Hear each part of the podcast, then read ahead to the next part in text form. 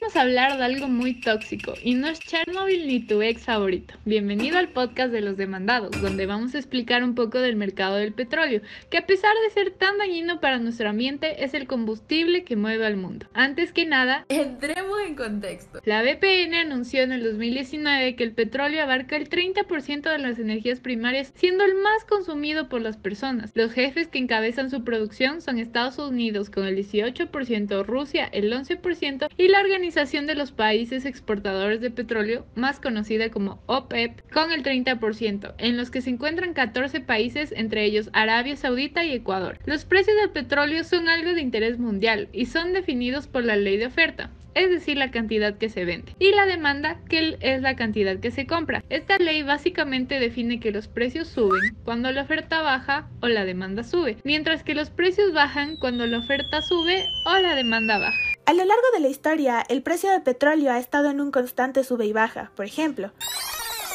en los 70 los precios eran muy altos por una disminución de la oferta debido a las guerras en Medio Oriente, o en 2008 porque la demanda de China e India crecía demasiado rápido.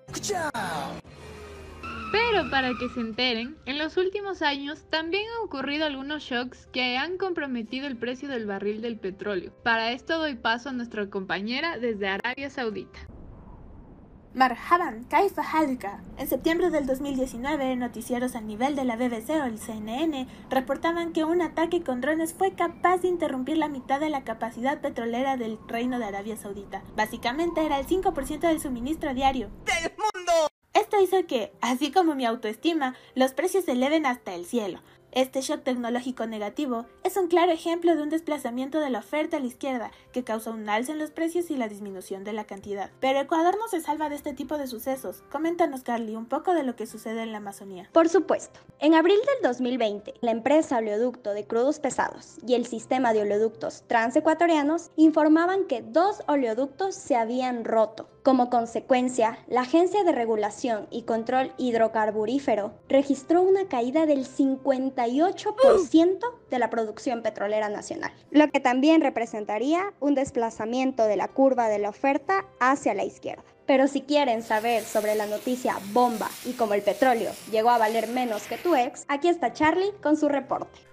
Un suceso muy interesante que desestabilizó por completo el petróleo ocurrió el pasado año 2020 junto al inicio de la nueva pandemia. ¿Qué pasó? Los países miembros de la OPEP no llegaron a un acuerdo en cuanto a la producción de petróleo, lo que causó un excedente de esta sustancia. Gracias a la pandemia, muchas industrias que compraban petróleo habían detenido sus operaciones, dejando su stock lleno, pues no habían utilizado el petróleo que compraron hace meses.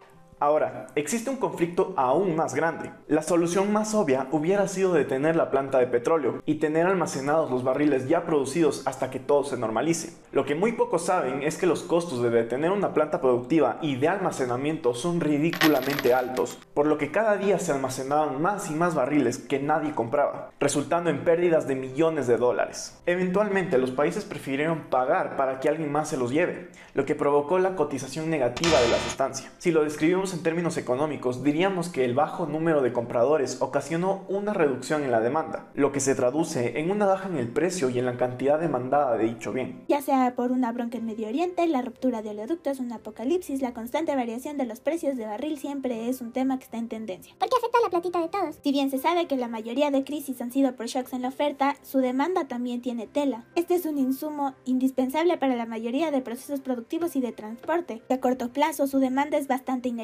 pero al aumentar el rango del tiempo se sabe que es de hecho elástica. Por favor, déjanos saber lo que opinas en nuestro Instagram arroba los demandados podcast.